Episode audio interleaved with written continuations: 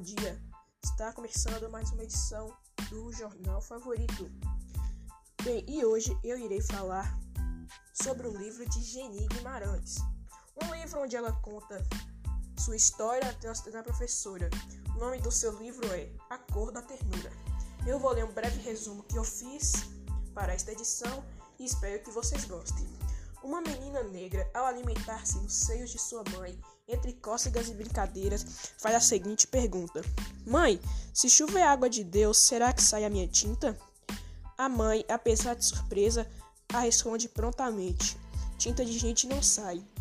A menina Geni, muito apegada à sua mãe e de onde busca alento no tamanho do seu amor, que pode ser mensurado pelo comprimento da extensão dos braços destas, perde seu lugar para o seu irmão caçula, que acaba de nascer, e daí inventa várias formas de chamar a atenção de sua mãe. Cresce e começa a ampliar seus âmbitos sociais.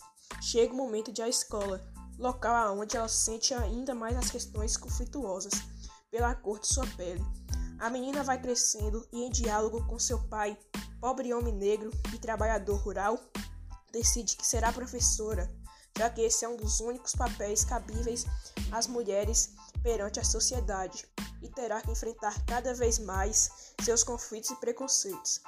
Enfrentado aqueles que dizem que lugar de gente de cor é trabalhando duro, ou seja, o trabalho braçal, mas com sua força de vontade e superação, ela vence todas essas barreiras e realiza seu sonho de ser professora, mostrando que nos define não é a cor de pele.